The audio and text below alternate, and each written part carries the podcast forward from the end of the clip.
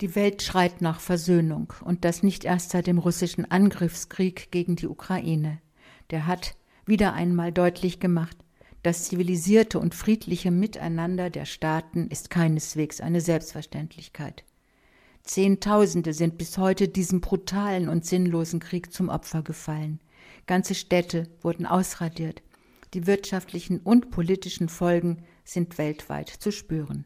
Aber ein Weg, wie wenigstens die Waffen zum Schweigen gebracht werden, ist bis jetzt nicht in Sicht. Von Versöhnung zwischen den tief verfeindeten Menschen erst gar keine Rede.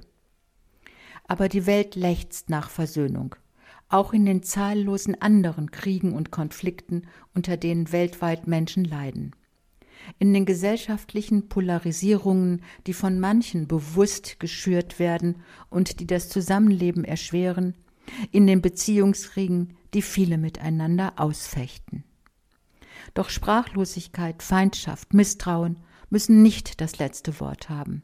Dieses Extra erzählt von Menschen, die alles daran setzen, die Spirale von Feindschaft und Gewalt zu durchbrechen.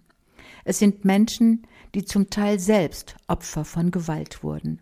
Aber Sie haben die Größe gefunden, auf ihre Gegner zuzugehen, ihren Feinden die Hand zu reichen, ihnen zu vergeben. Und wenn die ausgestreckte Hand angenommen wird, kann daraus ein kraftvolles Zeichen für ein neues Miteinander werden. Versöhnung meint einen tiefen Prozess der Heilung von Verletzungen.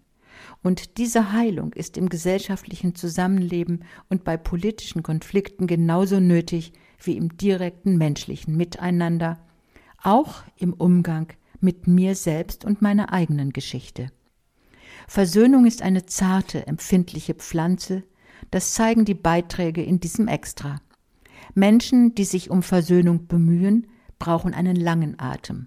Aber wo Engagierte sich darauf einlassen, machen sie berührende und verwandelnde Erfahrungen. Allerdings bleibt so mancher Wunsch nach Versöhnung unerfüllt. Wenn das Vertrauen nicht trägt, wenn Vergebung unmöglich erscheint, wenn bei der Suche nach Versöhnung die notwendige Gerechtigkeit fehlt.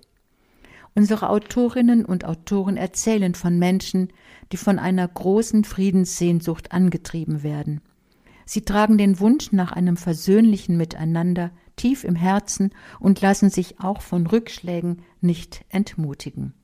Darum ist dieses extra ein Heft, das Mut machen soll, die Hoffnung auf Versöhnung nicht aufzugeben. Dieser soeben gehörte Inhalt ist in der Zeitschrift Public Forum Extra zu lesen. Public Forum Extra erscheint mit zwölf Ausgaben im Jahr.